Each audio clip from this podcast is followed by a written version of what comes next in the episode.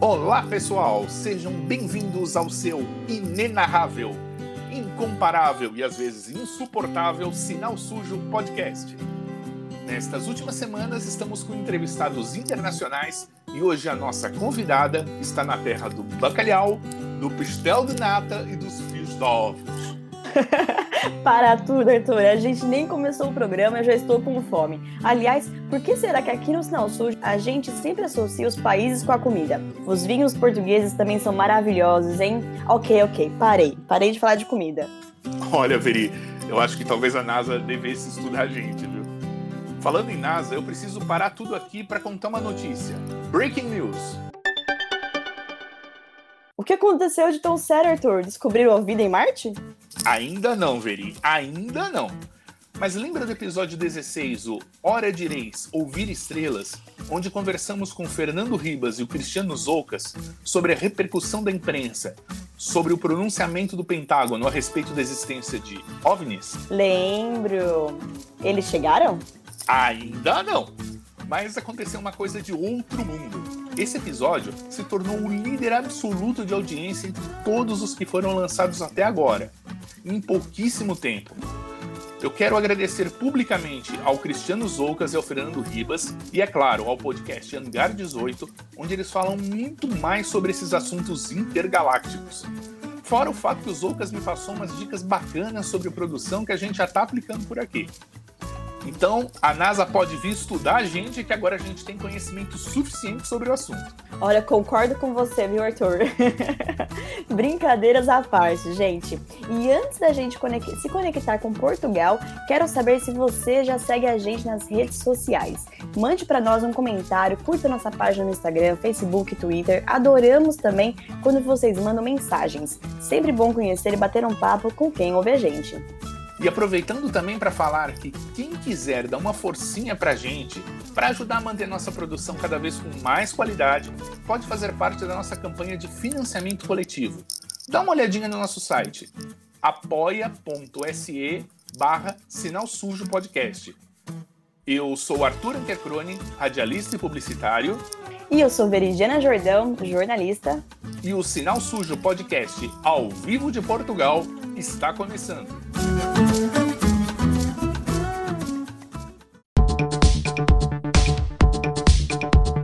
Sinal sujo é um termo técnico que define um programa de televisão pronto para ser exibido, com caracteres, artes e tudo mais. E agora é um podcast que fala sobre TV, jornalismo, comunicação e novas mídias. Está no ar o Sinal Sujo Podcast.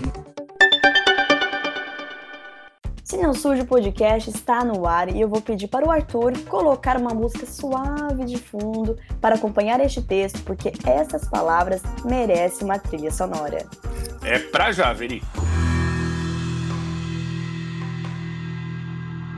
Eu escolho fortalecer minha fé ao invés de alimentar meus medos. Eu escolho ver a vida com os olhos de esperança eu escolho vibrar na cura, na saúde e na abundância de tudo aquilo que promove felicidade, porque eu não vejo outra alternativa senão alimentar o bem em mim, em você, em nós. Tudo aquilo que colocamos energia cresce, aumenta e se manifesta. Sejamos todos canais transmissores de coisas boas, porque o bem não pode ser tímido. Este é um dos textos da nossa convidada Wendy Luz. Ela nasceu na cidade de Vila Rica, no Mato Grosso, onde se formou em jornalismo, mas foi na Europa que construiu a sua carreira como jornalista e se reinventou no mercado de trabalho. Wendy, é um prazer ter você aqui com a gente hoje.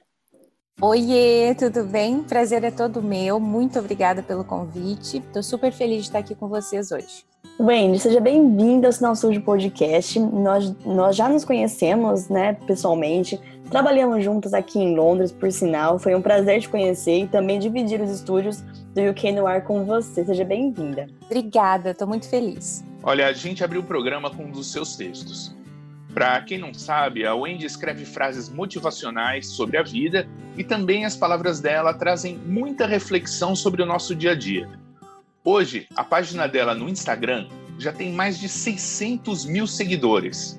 Wendy, como é que surgiu a ideia de criar um Insta para publicar frases e textos? Então, Arthur, é, eu inclusive estava falando sobre isso com meu marido essa semana. É, na verdade, nunca foi o plano, vou abrir um Insta e vou postar frases motivacionais. Tem até um, um, uma questão assim, é, eu nunca vi as minhas frases como frases motivacionais. Eu, eu, na verdade, eu amo a comunicação, eu amo a escrita. Então, é, né, eu já fiz trabalhos como, como repórter, como apresentadora, que é uma forma de me comunicar. E a escrita, para mim, é uma, é uma outra forma é, onde eu posso é, me expressar com um pouco mais de profundidade e liberdade, onde eu não me sinto, uh, não me sinto julgada, não me sinto, não me sinto avaliada, como, como às vezes eu acho que acontece muito quando você está no vídeo, enfim.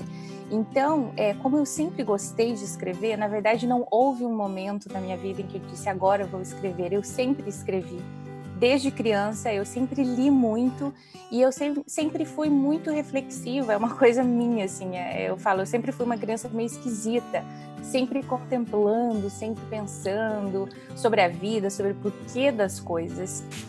Então, é, é, eu gostaria, assim, de. Eu, eu, na verdade, a ideia foi de. Eu queria mesmo compartilhar com as pessoas a minha escrita. E acontece que a minha escrita acontecia ao redor de tudo aquilo que eu, que eu estava aprendendo com a vida.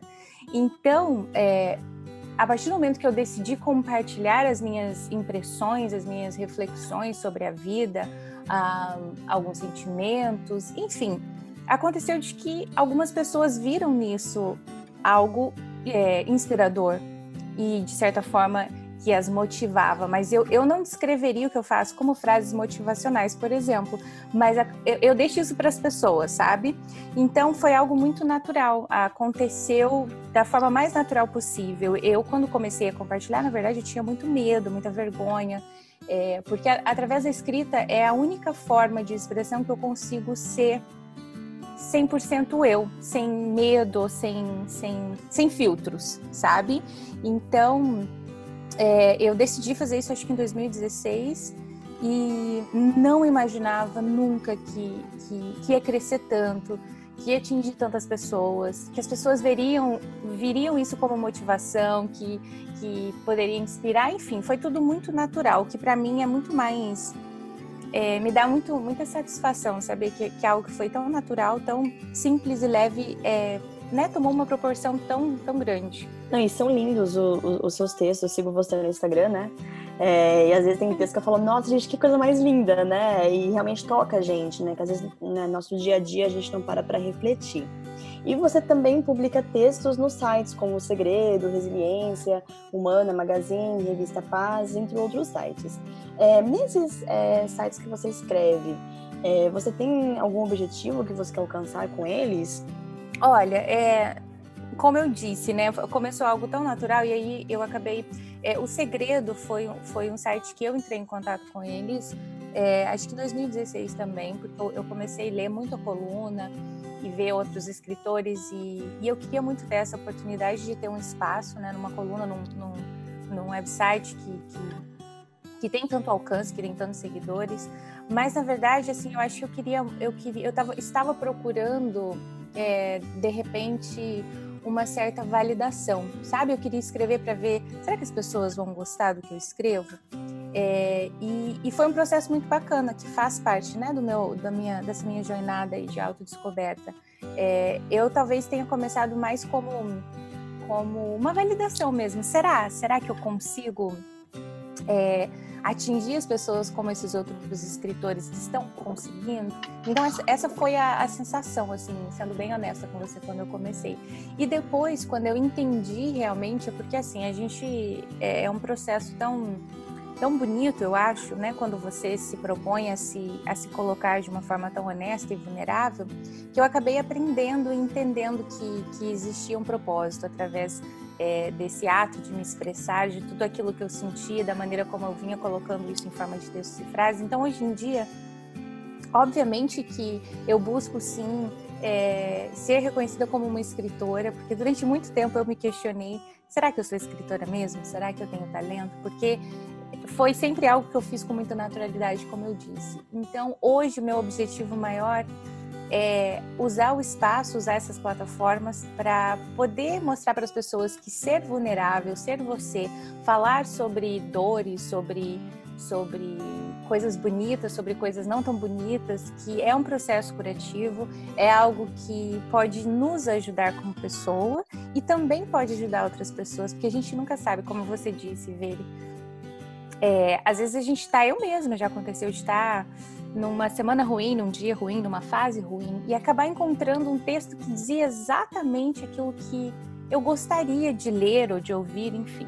Então eu acredito muito no poder das palavras. Hoje meu principal objetivo é passar muita energia através das palavras, seja no, no, na, nas plataformas, nos sites, nas revistas que eu escrevo, seja no meu próprio Instagram ou em qualquer lugar que eu, que eu compartilhe a minha escrita, a intenção é compartilhar a escrita, que é algo que eu amo, com energia, com intenção de que quem leia é, seja uma pessoa melhor depois daquilo, ou sinta-se melhor, ou sinta-se acolhido, ou sinta que é, talvez ele não seja a única pessoa passando por aquilo ou sentindo aquilo.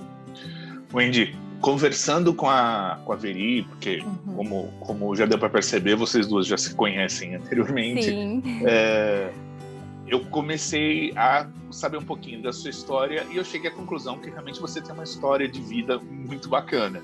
A gente comentou muito brevemente no comecinho do programa que você se formou em jornalismo e decidiu ir morar na Europa. Uhum. Como é que foi todo esse processo? Então, Arthur, eu falo assim, eu tenho, eu tenho uma história muito aleatória, sabe? Muito legal, que eu tenho muito orgulho, mas muito aleatória. É, como você disse, eu nasci no Mato Grosso, mas eu me mudei para o Paraná. Um, acho que eu tinha dois anos de idade, talvez nem isso. Então, é, eu me considero mais paranaense, né, do que mato-grossense, porque eu, eu só nasci lá, mas não não vivi, não absorvi a cultura, enfim.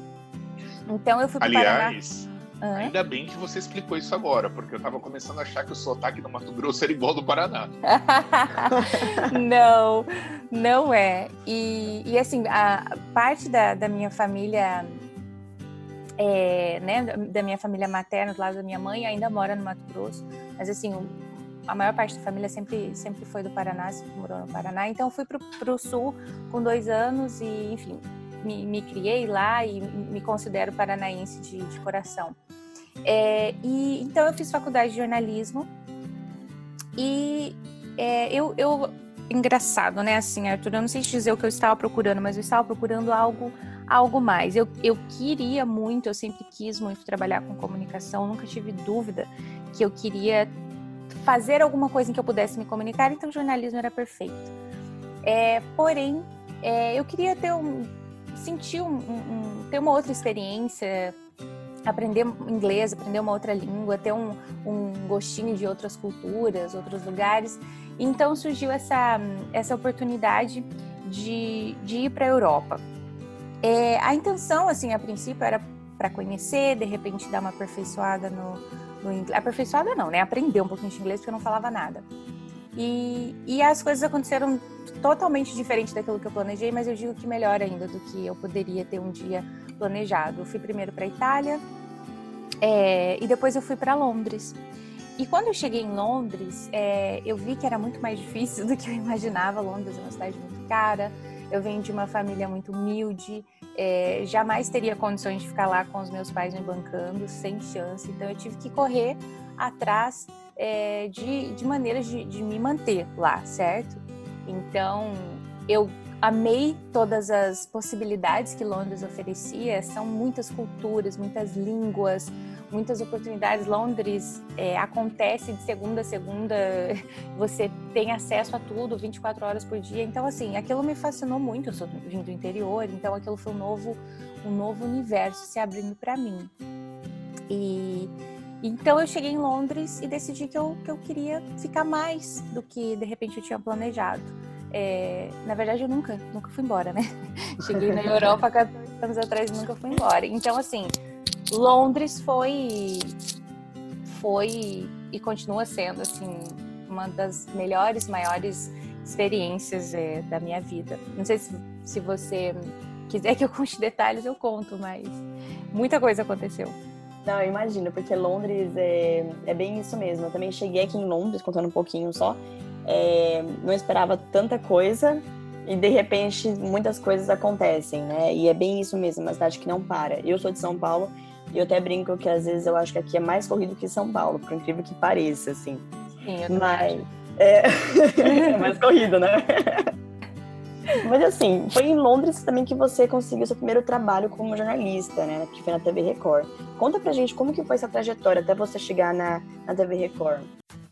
Foi, foi. É, então, como eu disse, é, eu cheguei e vi que eu ia ter que me virar muito para poder para poder ficar lá em Londres, né? É, eu cheguei achando que eu ia que ia ser mais fácil, que ia ser lindo, que eu ia aprender a falar inglês muito rápido, voltar para o Brasil, tudo ia ser maravilhoso.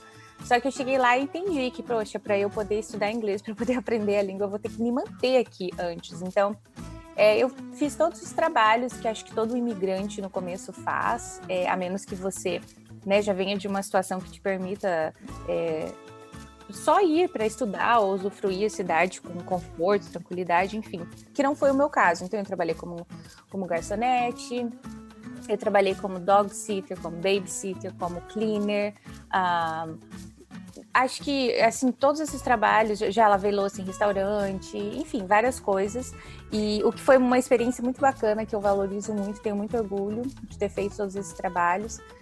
E, e eu uh, acabei fazendo alguns contatos e descobrindo que a Record, a Record é, Europa tinha, um, tinha uma, uma sede em Londres e que, e que havia muitas produções locais. O que, que significa? Que normalmente a Record, aqui em outros países da Europa, é, eles só é, transmitem tudo que vem da programação do Brasil, né? E a Record Londres, assim como eu acho que aqui em Lisboa, agora eu tô morando aqui em Lisboa, eu acho que aqui também é a mesma coisa. Só que naquela época Londres produzia um jornal um jornal local, um programa de entretenimento, é, cobrir eventos. Então, assim, era uma movimentação muito grande. É, muita coisa era produzida pelos, pelos jornalistas e profissionais que, que trabalhavam de Londres. E eu acabei, eu acabei conhecendo algumas pessoas, que conheciam algumas pessoas lá dentro, e, e mandei o meu, o meu currículo que não tinha nada, né? Porque eu fiz a faculdade, fiz alguns estágios, enfim, algumas coisas no Brasil, mas nada, nada oficial, nada profissional. E mandei meu currículo algumas vezes, não fui chamada. Depois de, de um, um, bom tempo, é, me chamaram para uma entrevista. E, e, foi onde tudo começou, né? Eu comecei apresentando, eu comecei apresentando, é, produzindo, desculpa, comecei produzindo um programa de música. E assim, a Record, não sei se ainda é o caso, mas a Record, há 10 anos atrás, é, também tinha um canal inglês chamado My Channel. Os dois canais eram transmitidos através da Sky, e, e, esse canal My Channel era da Record, só que era uma produção toda em inglês é, para o público de lá mesmo. Então eu acabei caindo de paraquedas como produtora nesse canal My Channel, onde eu produzia um programa top 10 de músicas latinas e, e ajudava na produção de, de, de, programas mesmo locais da Record. E eu acho que eu trabalhei alguns meses né, como produtora e, enfim, até surgir uma oportunidade de produzir e apresentar um programa de, de entretenimento, que assim, foi uma, uma big deal, porque esse programa foi na época que o Rodrigo Faro, né, estava é, assim no auge do sucesso do, do, programa dele no Brasil. Então seria um programa que entraria na grade logo depois do programa do Rodrigo Faro no Brasil. Então assim era uma audiência muito legal. Então tinha muita expectativa, sabe? É, ao redor dessa oportunidade. E foi, e foi assim que eu, que eu me descobri é, apresentadora. Foi, foi muito bacana. Bom, é, um passarinho londrino me contou que, que depois de apresentar o My Channel, você foi convidada para apresentar um programa de entretenimento cuja estreia foi justo a cobertura do casamento real do príncipe William e da Kate Middleton em 2011, né? Como é que foi fazer a cobertura de um negócio desse, de um casamento real? Pois é, Arthur, até como eu, quando eu te digo que a minha história é aleatória, eu não estou exagerando.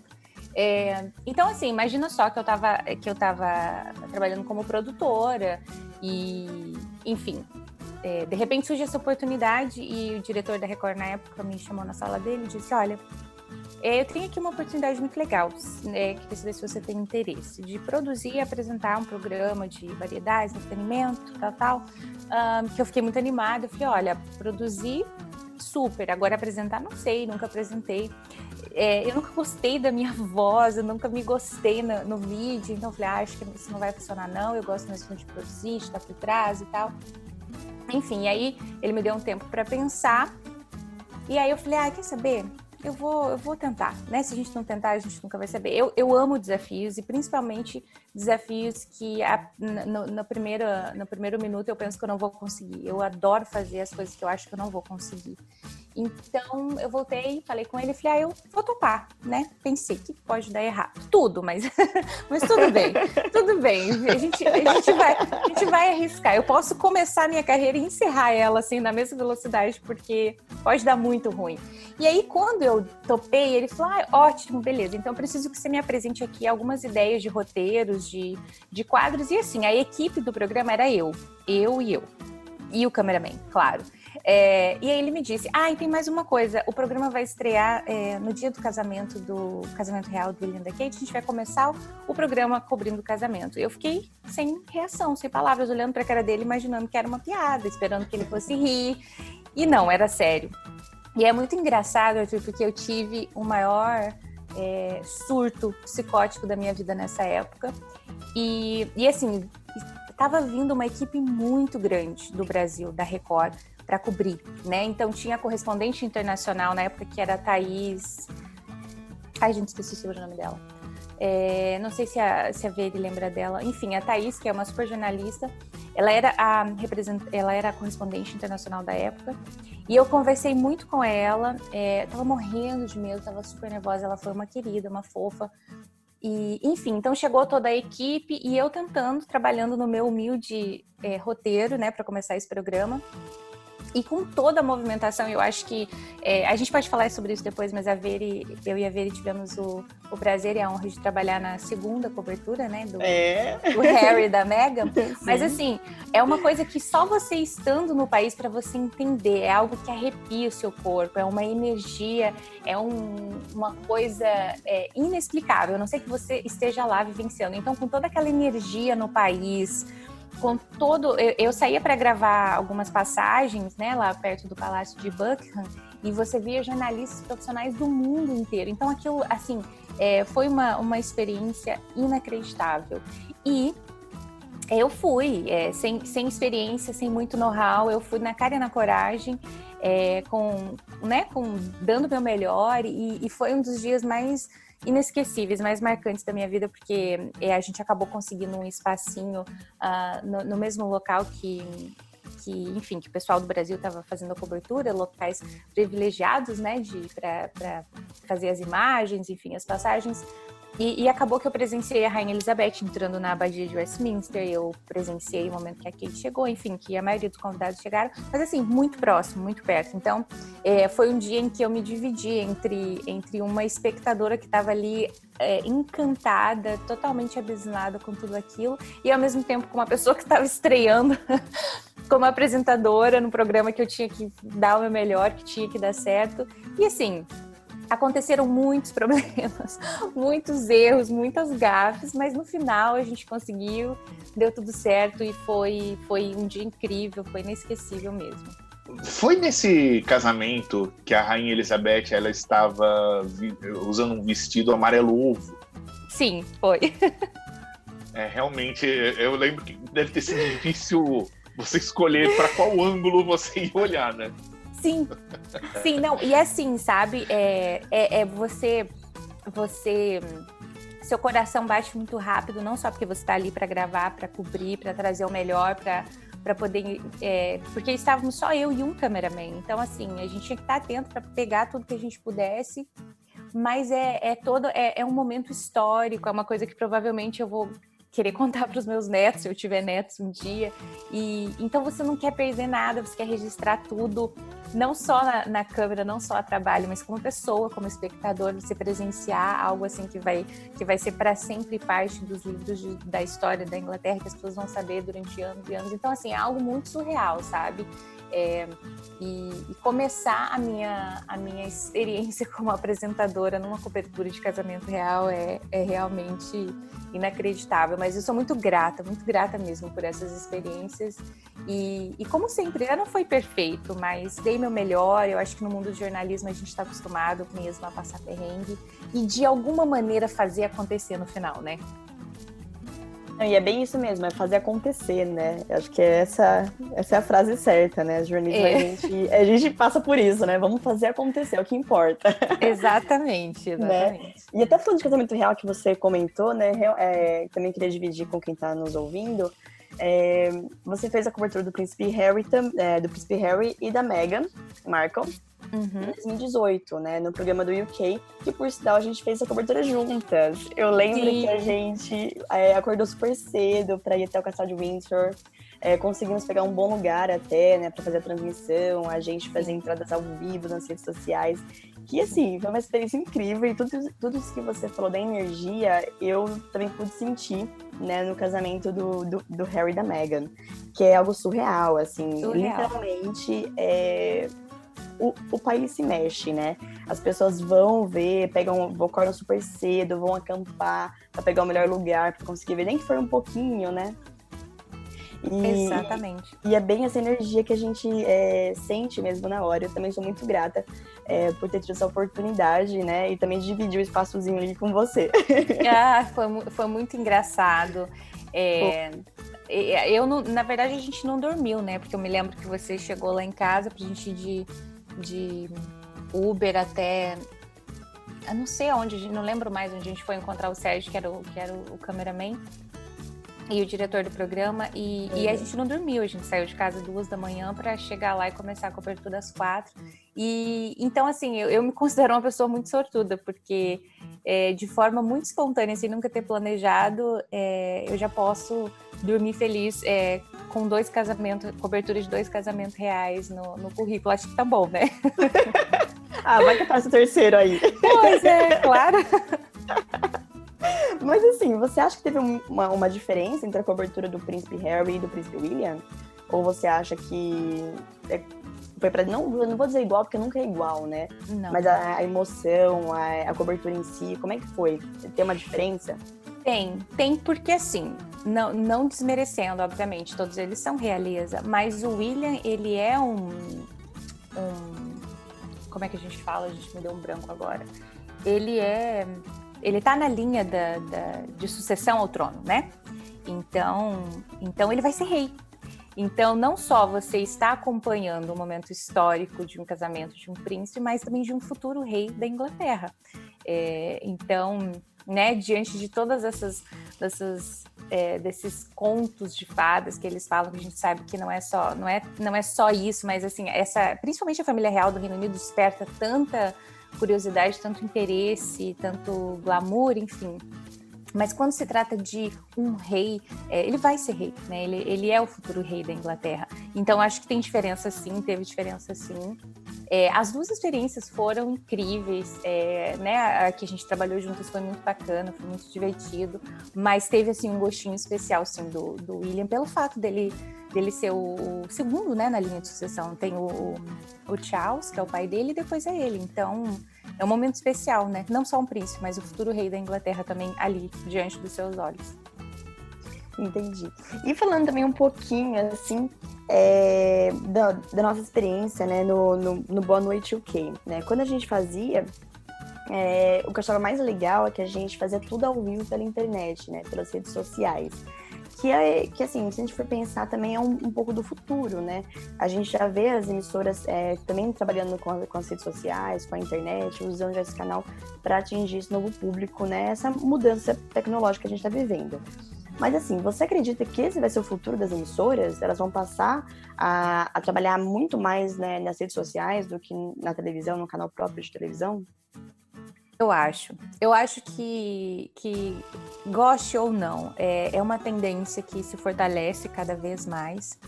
a maneira que as pessoas consomem informação e entretenimento mudou. Então, se você quiser acompanhar, né, se você quiser continuar nesse ritmo, quiser fazer parte daquilo que está dando certo, que está atraindo a atenção das pessoas, tem que se adaptar sim é, a, a, a, maneira como as pessoas consomem informação e tudo aquilo que. Né, a gente passa muito tempo no celular. Então, você, é, a maioria de nós busca formas fáceis, descomplicadas de ter acesso àquilo que a gente quer ver. Então, nessa era da informação, onde tudo acontece tão rápido, é, tem que ser tudo muito fácil, muito simples. Cliquei, já abri o vídeo, já estou assistindo o vídeo, cliquei, já li a notícia. E isso acontece muito no Instagram, Facebook. Então, esses aplicativos estão vindo para trazer formas diferentes de se expressar, se comunicar. Então, eu acho assim que jornalismo também caminha para para esse mundo da internet e eu acho que em alguns anos a gente vai ver um, um, shift ainda maior na maneira como as pessoas. Eu acho assim que alguns canais vão sempre existir, eles vão se, re... se readaptar, se reinventar, mas a tendência é cada vez mais é, as pessoas é, investirem, trabalharem em, em maneiras mais também mais é, mais descontraídas. Né? Você pode até ver que o Jornal Nacional, que a Rede Globo tem uma grade que, que é constante, assim, desde que eu me entendo por gente, acontecem, a, mesma programação acontece no mesmo dia, no mesmo horário, eles sempre foram muito consistentes, porque né, um dos segredos do sucesso da, da, da, televisão, do jornalismo, é você ser consistente.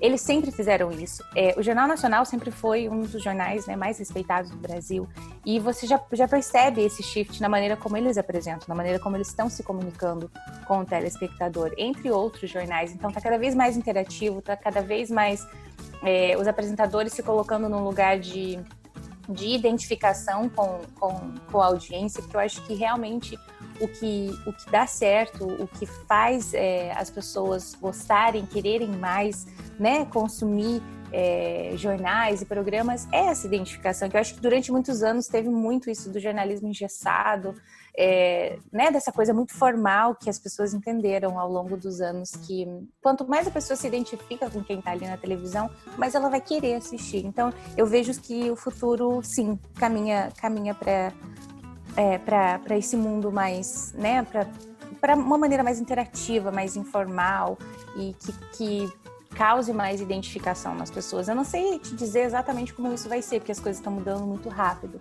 É, mas eu acho que sim, que muito antes do que a gente imagina, muita coisa vai estar acontecendo na internet.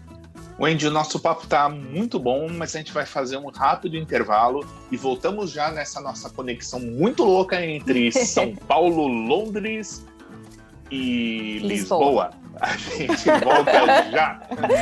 ok.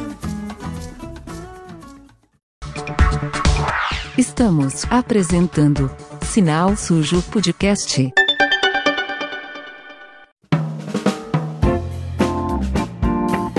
Oi, pessoal do Sinal Sujo, eu sou a Jana Bianchi, autora, tradutora e podcaster, e junto com o Thiago Lee e com a Paula Siveiro, eu faço o Curta Ficção, o podcast de escrita que cabe no seu tempo.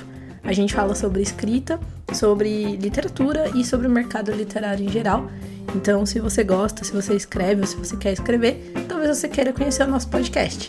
Obrigada, Arthur, pelo espaço e um beijão. Agora você pode apoiar o Sinal Sujo Podcast na plataforma de financiamento coletivo Apoia-se e nos ajudar a fazer um programa cada vez melhor. Não custa quase nada por mês e ainda tem recompensas. Para nos dar aquela forcinha é muito fácil. Acesse apoia.se barra Sinal Sujo Podcast. Muito obrigado!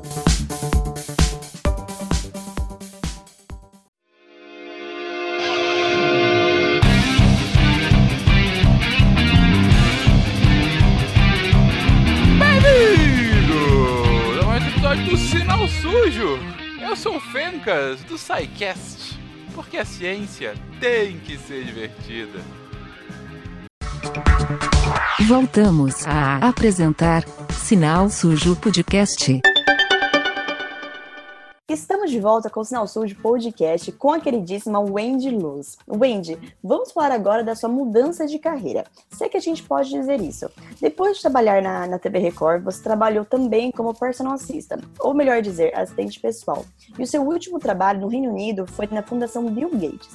Conta pra gente um pouquinho dessa experiência. Pois é, continuamos dando continuidade à história aleatória. um, então, então, depois né, de, de sair da Record, é, a gente tem que pagar as contas, a gente tem que voltar para a vida real.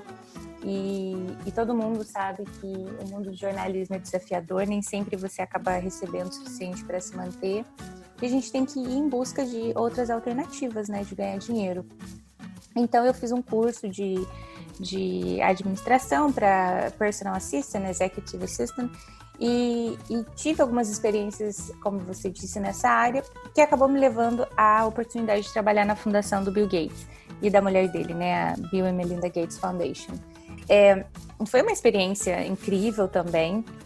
É, eu trabalhei como a, eles chamam de Program Assistant, que é assistente de programação, mas uma programação diferente, no sentido de que é, é como se você desse assistência para grandes projetos, né? E você, enfim, fosse a pessoa que também fizesse acontecer ali.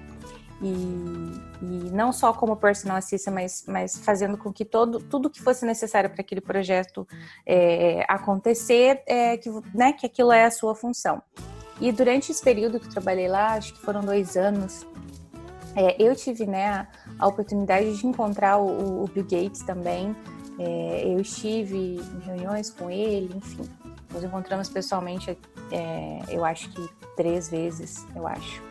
E, e, foi assim também surreal, né? Numa dessas oportunidades que eu tive enquanto trabalhava na fundação, eu fui para Seattle, que é a sede da, da Gates Foundation, é, onde a gente tinha uma reunião com o Bill na sala dele, enfim, toda, aquele, toda aquela cena também surreal que a gente nunca imagina que vai viver, porque eu acho que é difícil a gente pensar que um dia vai estar sentada cara a cara com o Bill Gates é, em um dia, mais um dia normal de trabalho aqui com o Bill Gates, né? A gente não imagina, isso não faz parte do nosso dia a dia, então foi muito interessante também, foi muito, eu acho, eu acho assim, é, tudo que a gente vive é importante, né? Tudo que a gente aprende profissionalmente, pessoalmente, é, contribui para a nossa jornada e acaba levando a gente para onde a gente tem que ir. Então, eu valorizo todos os tipos de experiências e, e todos os aprendizados que eu tive em todos os, os níveis, enfim, todas as áreas. E, e essa foi mais uma muito importante é muito interessante trabalhar com mentes tão brilhantes como ele e toda a equipe da fundação,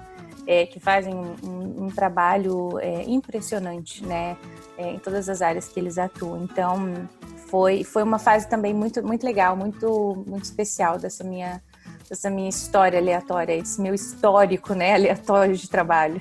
Bom, Andy, e a, a pergunta que não quer calar. Você estava hum. frente a frente ali com uma lenda, Bill Gates na sua frente. Qual foi a sensação? Arthur, muito. Olha, é assim, é, eu vou contar duas rapidinho, duas, duas situações.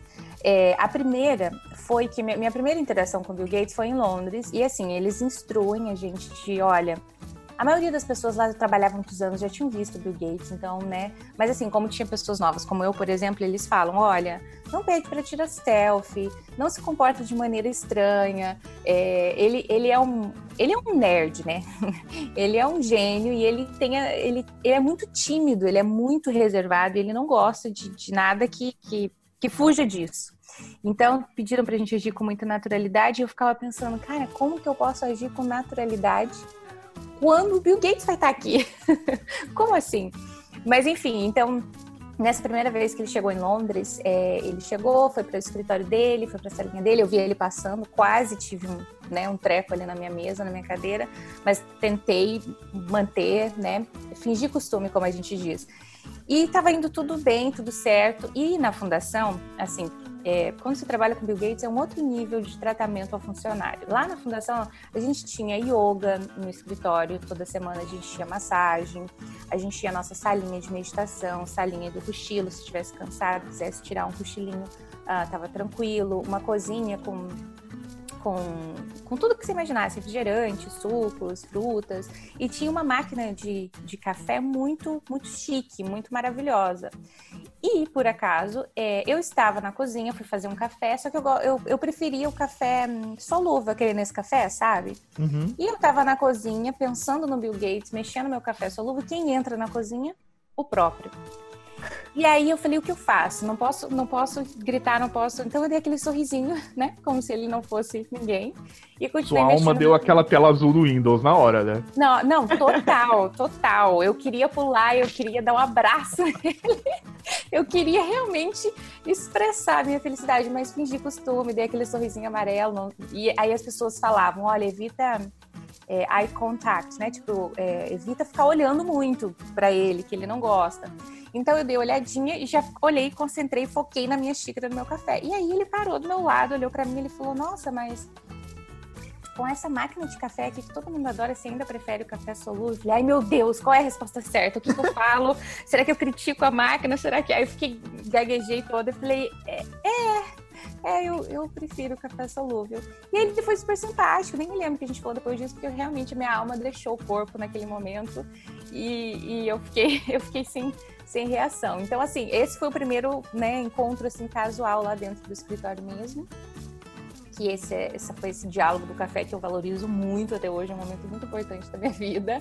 É, e depois disso foi em Seattle, né, nessa reunião que eu falei. Então, Arthur, quando eu estava sentada lá, é, na sala dele, que tinha. Sabe como que é as pessoas que gostam muito de comida, né? Eu lembro da comida. Tinha um saquinho de pipoca, tinha Coca-Cola, tinha café. E eu lembro que eu estava comendo nervosamente muita pipoca, porque eu estava muito nervosa. E aí. E aí, um dos, dos meus chefes desse projeto, né, que a gente tinha ido discutir, ele deu aquela olhada pra mim de tipo, menos, né, querida? Menos. Ele deu uma olhada pra mim que eu nunca vou esquecer. Enfim, eu acho que já tinha comido uns cinco saquinhos de pipoca.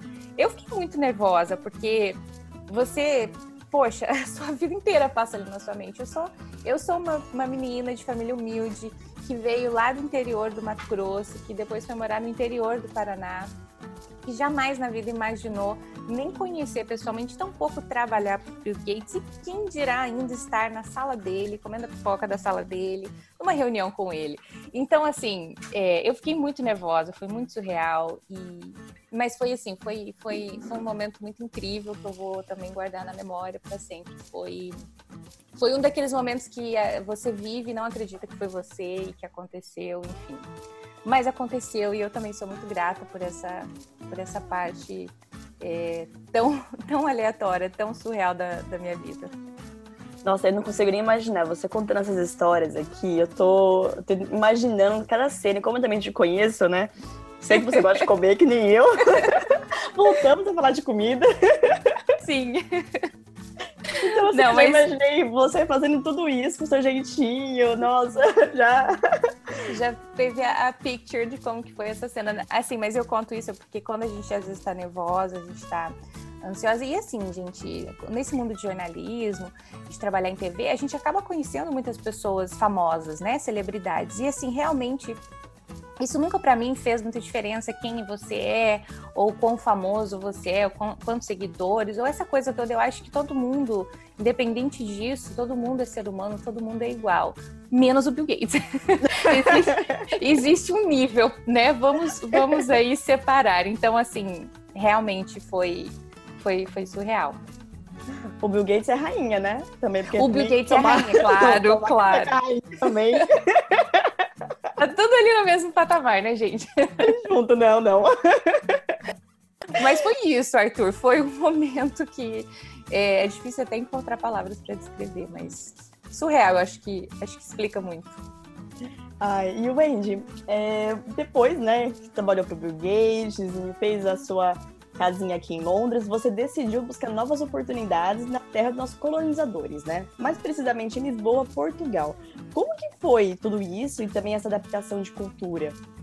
Então, Veri, é, depois de 12 anos, quase 13 em Londres, eu acho, é, por conta do Brexit e alguns, e alguns detalhes burocráticos, é, eu tive que, que me ausentar né, da Inglaterra por um tempo, tive que, tive que ir embora. E, e, assim, Portugal sempre esteve na, na minha lista de lugares que eu gostaria de, de morar. Eu já tinha vindo para cá várias vezes, sempre gostei muito do clima. É, aqui, acho que é um dos, dos, destinos mais populares da Europa por conta disso. É um país lindíssimo, as praias, o clima, enfim.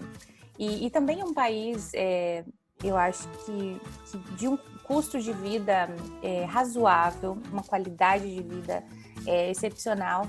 Então, é, eu cogitei voltar para o Brasil mas eu acho que, né, eu sentia que eu ainda tinha mais coisas para viver aqui na Europa, que não era hora.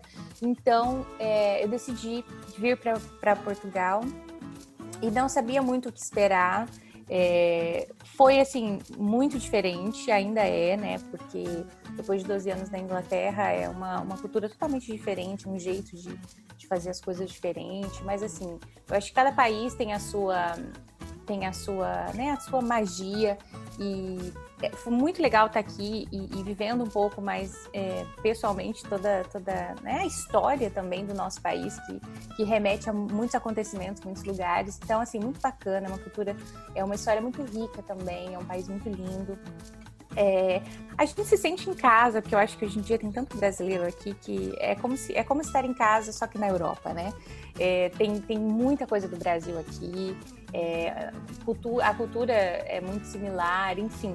Então, assim, eu tento extrair o melhor de todas as, as oportunidades e experiências que eu tive, e, e aqui não foi diferente. E, e, o interessante daqui, ver é que não só essa mudança né, para um outro país e para uma nova cultura, enfim, mas uma mudança profissional, que eu acabei também é, é, entrando num projeto é, de uma startup de, de uma pessoa, de um CEO americano que teve essa ideia de criar um, um, uma plataforma para facilitar a vida de pessoas é, que são né, trabalhadores remotos ou, ou, nômades digitais ou pessoas que estão se mudando para cá e facilitar é, essa questão de encontrar casa e, e de criar uma comunidade de, de estrangeiros mesmo para poder né, criar uma community de pessoas que, que vêm para cá pelos mesmos motivos, enfim um Airbnb para trabalhadores remotos e nômades digitais. É isso que ele criou, é, que é a startup chamada Nomadex.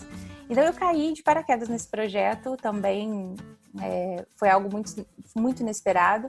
E o Dave, que é o CEO, é uma pessoa muito genial. Ele tem uma visão, assim, ele é um visionário, ele tem uma ideia muito incrível sobre como o futuro é, vai ser totalmente sobre remote work, né, trabalho remoto e nomadismo digital, porque principalmente depois da pandemia a gente percebeu que hoje em dia, se a gente não estiver preparado e adaptado para viver no, no, no online, é, empresas vão ter muita dificuldade de, né, de ser bem-sucedidas, de crescerem. Então, já, já tendo essa visão antes da pandemia, ele criou essa, essa empresa, essa startup, e ele decidiu começar aqui em Portugal, porque ele, ele é um nômade digital, ele é mulher, já viajaram para muitos países, eles estão há mais de 10 anos viajando. Então, eles, eles decidiram começar o projeto aqui. A gente acabou se encontrando, unindo forças e, e skills, né? E experiências. E eu acabei me tornando cofundadora da Nomadex, e é esse projeto que atualmente eu estou envolvida, é, que é muito bacana, que também é muito diferente de tudo que eu já fiz, e que eu acho que vem para acrescentar, para me trazer muito mais conhecimento, muito mais experiência e também um lugar onde eu pude usar um pouquinho de tudo que eu já fiz. Por isso eu disse lá no início que que tudo que a gente faz, todas as experiências, enfim, tudo, tudo que a gente vive prepara a gente para coisas que, que estão por vir. Então, valorizo muito. É, a, tô bem feliz com toda, com toda essa, essa mudança também, porque eu acho que eu cresci muito como profissional, como pessoa. E e só, né, agora é, é, enfim, eu não gosto muito de planejar, porque como vocês perceberam, a minha jornada sempre foi muito imprevisível. Então, assim, fico animada para o que, que vem por aí, sempre animada. Gente, agora para tudo, para tudo, porque eu acabei de ter uma epifania aqui ouvindo conversando. Ah.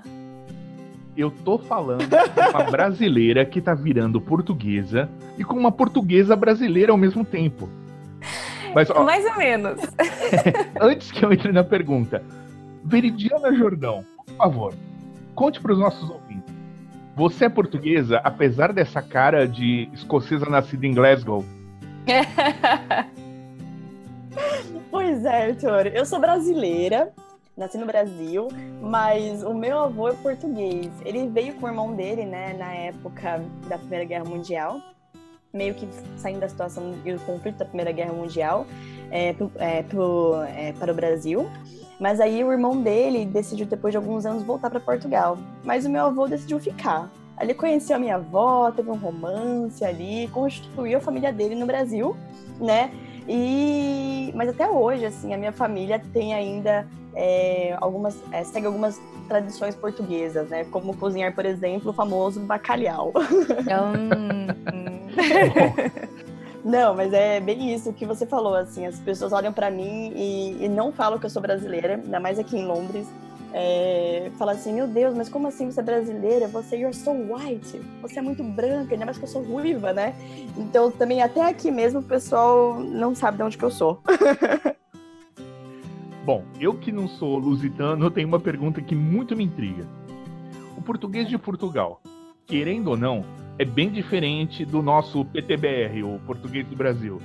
Por uhum. exemplo, sapato de homem os portugueses chamam de sapatilha. Calcinha Sim. em Portugal é cueca. Você Sim. já chegou a passar algum tipo de constrangimento por conta desses significados diferentes das palavras? Eu acho que a gente passa constrangimento aqui sempre, porque é muito engraçado, porque é muito parecido e ao mesmo tempo muito diferente, como você disse. Mas eu tive uma situação com essa questão de, de das cuequinhas, tá? Uh, eu, fui, eu fui comprar um pijama e, e aí a moça estava falando de cuequinhas. Eu falei, não, eu não quero cuequinhas, eu quero um pijaminha, eu quero. eu, que, eu quero um shortinho. Eu fui ficando estressada. Daí ela, não, mas tem aqui umas cuequinhas que não sei o quê. Eu falei, não, mas não é cuequinha. Daí quando ela me mostrou, deu, ah, ok, entendi. E sabe mas uma coisa. Linda cuequinha. mas que linda cuequinha. Mas sabe uma coisa que é que é muito que é muito engraçado, Arthur, é que no início meu marido ele é do Rio de Janeiro, ele é carioca e enfim, e, e ele queria falar do jeito que ele fala no Rio aqui com os portugueses. Então, assim, muitas coisas, é, é, por exemplo, sítio, né? Um sítio aqui é um lugar. Uhum. Um sítio é um lugar. Neste sítio, neste lugar. Então, assim, teve muita. Ele teve muito desencontro na comunicação dele. Então, era muito engraçado que a gente ia no supermercado ou nos lugares, as pessoas falavam com ele, ele ficava olhando, hã? O quê? Aí a pessoa falava, falava dele, me chamava, olha, vem aqui que eu não tô entendendo nada. então, então foi muito engraçado. Até hoje, assim, a gente. Claro que agora a gente está muito mais habituado, a gente já sabe muito mais, mas ai, tem tantas coisas, tem várias situações, tentando lembrar de alguma, mas assim, é, fila, ah, por exemplo, água, né? É, quando você quer água fria, eles falam água fresca. Então, perguntas se eles querem água fresca ou é, água natural. Aí eu fico sempre em dúvida, água fresca ou água natural, enfim. Mas assim, são coisas que você vai aprendendo no dia a dia, é muito divertido, assim, essas diferenças é, é, é bem engraçado. E também tem, tem outra palavra, né, que, que, por exemplo, bumbum aqui eles falam rabo. eu já ouvi então, Pra gente soa estranho. Não, pra, pra mim soa muito estranho. Então, assim, é, toda vez que a gente ouve dá aquele meio, ai, tipo, não fala isso não, não fala desse jeito não, mas assim, é muito engraçado, é muito divertido. E, e eu acho que eles se divertem também com a, a, maneira como a gente fala as coisas, né? Então, é, é, muito interessante. Mas assim, a gente se comunica, se entende, tá tudo certo, mas existem muitas palavras, muitas palavras diferentes. Fila, por exemplo, né? Fila é, é é bicha, e quando eles vão des desligar o telefone, eles pedem com licença. Eu, eu demorei um tempão para entender. eu demorei um tempão para entender, mas eu acho super educado, sabe? Eu acho super educado a maneira como eles é, agradecem. Então, com licença, vou desligar. E, e, enfim, a gente, a gente vai aprendendo, se divertindo muito. É que ah, eles não devem é... receber tanta ligação de telemarketing todo dia eu tenho, eu tenho, uma empresa que me liga cinco vezes por dia, pelo menos, procurando uma mulher que tá dando meu telefone no mercado. Oh, uma estelionatária, provavelmente. Eu não ia conseguir Pro... mais pedir com licença. Gente. Com licença. Tá boa. É, talvez, talvez se um português passar uma temporada no Brasil tendo esse tipo de experiência, eles vão eles vão deixar de lado com licença. Mas enfim, eu, eu acho, eu adoro essa parte do com licença, eu adoro. Eu também adorei, viu? Olha, não sabia dessa. E é engraçado isso, né? É essa, essa, mistura de cultura, né? Que torna a vida até mais engraçada, né? E, e, e, é muito gostoso. né? Mas assim, Wendy, eu também já ouvi dizer que a parte burocrática de Portugal é bem diferente do Brasil e até maior. É verdade mesmo? É, total. É assim. E isso, gente, os, os portugueses mesmo que falam pra gente, eles, e eles inclusive já nos avisam é, que é realmente muito frustrante. E assim, algo muito bacana que eu admiro muito é não tem jeitinho, tá? Não existe jeitinho. Aqui as coisas são como são, as coisas têm que ser feitas da maneira correta.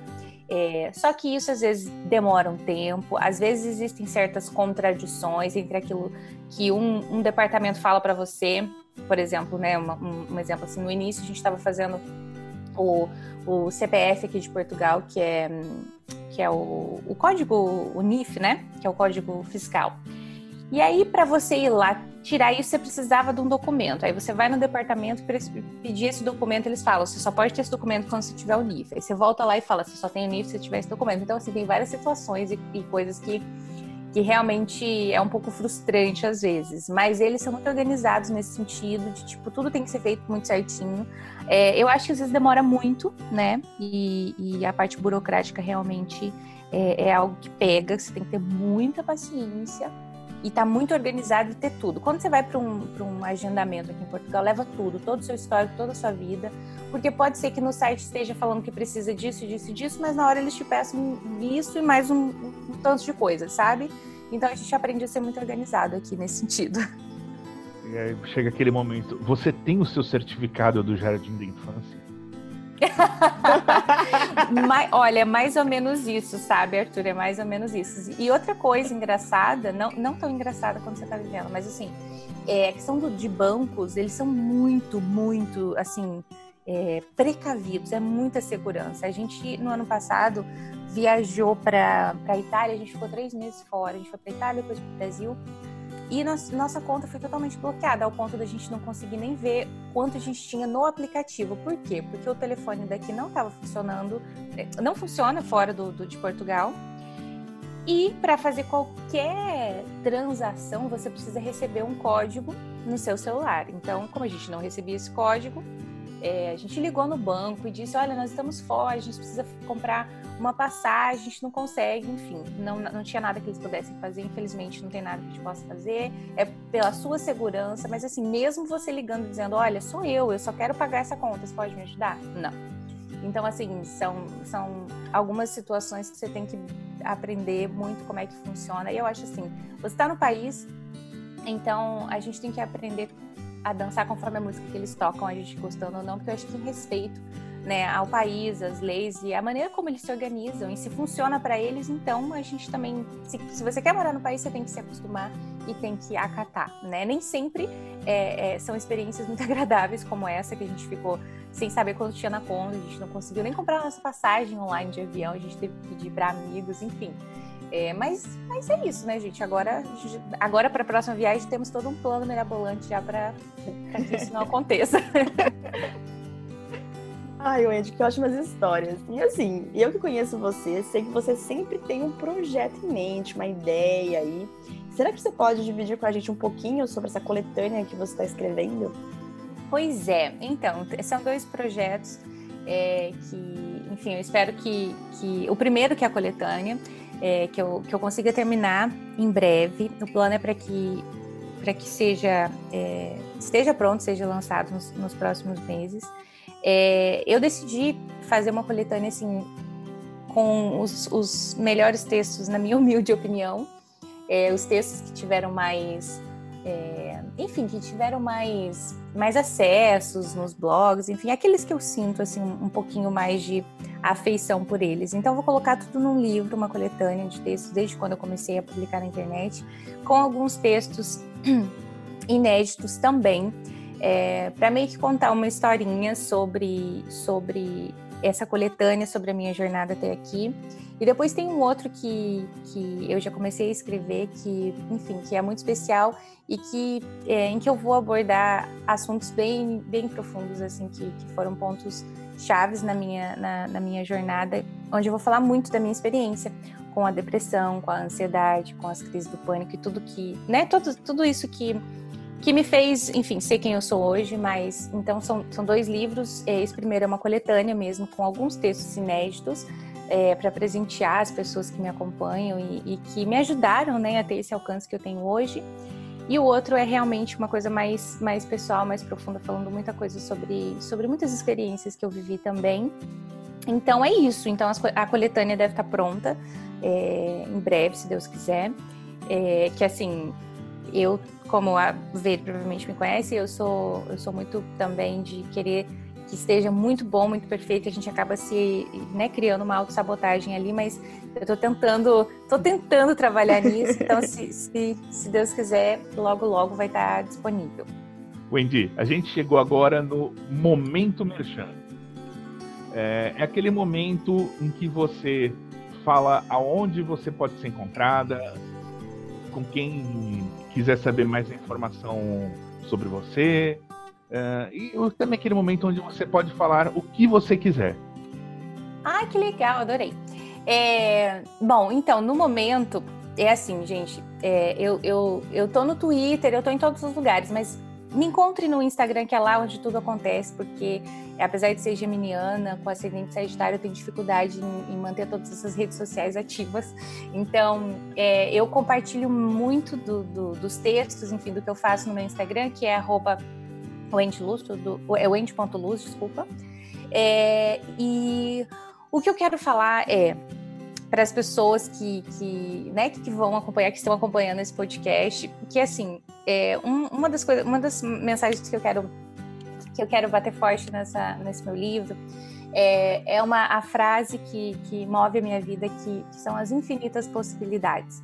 É, para a gente nunca esquecer que a todo momento a gente está rodeado, está cercado de infinitas possibilidades. E isso vem de uma pessoa que, como eu disse para vocês, que, que veio do interior do Mato Grosso, que se criou no interior do Paraná, que vem de uma família muito humilde, que já esteve frente a frente com o Bill Gates, que já fez cobertura de dois casamentos reais, que já trabalhou em várias coisas diferentes e que sempre está aberta para aprender e para ser surpreendida por essas infinitas possibilidades. Então, para não fugir muito daquilo que eu faço, é, eu quero deixar essa mensagem para que as pessoas nunca se esqueçam de que existe uma magia muito grande nessas infinitas possibilidades e que às vezes depende só da gente decidir fazer diferente, uma escolha diferente, a gente acordar um dia e dizer não, eu vou, eu vou fazer acontecer porque eu posso e porque as infinitas possibilidades estão sempre ao meu redor. Então essa é a mensaginha que eu queria deixar, porque é, eu até sempre brinco com meu marido e falo se tem uma frase que me define é essa, das infinitas possibilidades. Então eu não poderia deixar de mencionar isso aqui para vocês e para as pessoas que estão acompanhando também. Nossa, eu até fiquei emocionada agora, né? Porque a gente já abriu o programa com uma frase linda sua, com um texto lindo seu, e a gente na fecha com, com essa frase, né? Que te define e que, na verdade, eu acho que define muitas pessoas, né? É, por aí, e que também que estão nos ouvindo. Sim. Wendy, é sempre um prazer conversar com você. É, estou com muita saudade, muita mesmo, sabe que é sincero isso. É, tenho muita certeza que logo é, vamos nos encontrar, seja em Lisboa, em Londres ou em algum lugar perto, em algum lugar no mundo, a gente vai se encontrar. Eu quero desejar muito sucesso para você e que quando você é, lançar sua coletânea, o seu outro projeto, venha conversar com a gente, que a gente vai adorar falar sobre ele. Claro, com certeza. É, muito obrigada, adorei estar aqui com vocês. Parabéns pelo projeto, pela iniciativa, muito bacana, gostei muito. Desejo também muito sucesso para vocês. Nos encontraremos em breve em algum lugar desse mundo, com certeza. É, nós tivemos um, um encontro muito especial lá em Londres e você é totalmente uma pessoa que eu quero levar para a vida, então também tô com saudade e não vejo a hora da gente se encontrar e botar a fofoca em dia. com certeza. Wendy, agora é minha vez de agradecer. Muito, muito, muito obrigado aqui pela tua participação. Tua história é incrível, ficou muito legal. E, e, e é isso aí. Brigadão, a porta tá aberta para você, nossa porta virtual aqui. E, e a gente agora vai para mais um rápido intervalo e já volta com o sinal sujo.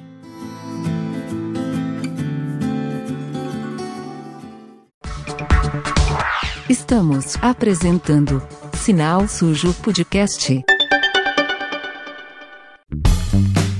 Oi, amigos, oi, amigas. Para quem gosta de bastidores do jornalismo, o podcast Vida de Jornalista tem episódios novos toda quarta-feira, sempre conversando com pessoas da profissão, incluindo uma longa série sobre os bastidores da cobertura da pandemia do coronavírus.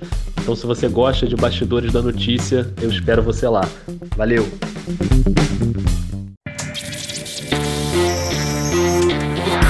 A casa mais vigiada do país. 12 participantes. E um assassino em série. O programa mais intrigante da TV. O maior show do mundo. Um livro de A.R. Miranda. Já à venda em e-book exclusivo na Amazon Brasil. Acesse o maior show do mundo.wordpress.com. Fique de olho. Voltamos a apresentar Sinal Sujo Podcast. E voltamos com o Sinal Sujo Podcast. Agora perdemos a conexão com Lisboa, mas continuamos conectados com Londres. É, eu acho que a gente devia ter mandado mais uns dois saquinhos de ficha pro Orelhão Internacional de Lisboa, viu? Também acho, Arthur. Agora a conexão é direta com São Paulo e Londres. Aqui ainda tem crédito para mais dois minutos, Arthur. E aí? Bom, então eu acho que é hora da gente dar tchau, como diriam os sempre britânicos Teletubbies. E se você quer saber qual vai ser o próximo assunto desta conexão, fique ligado nas nossas redes sociais. Eu sou Arthur Ankercrone, radialista e publicitário. E eu sou Veridiana Jordão, jornalista. O Sinal Sul de Podcast fica por aqui hoje. Um grande abraço e até semana que vem. Este podcast é produzido e editado por After Hour Multimídia. arturtv.wordpress.com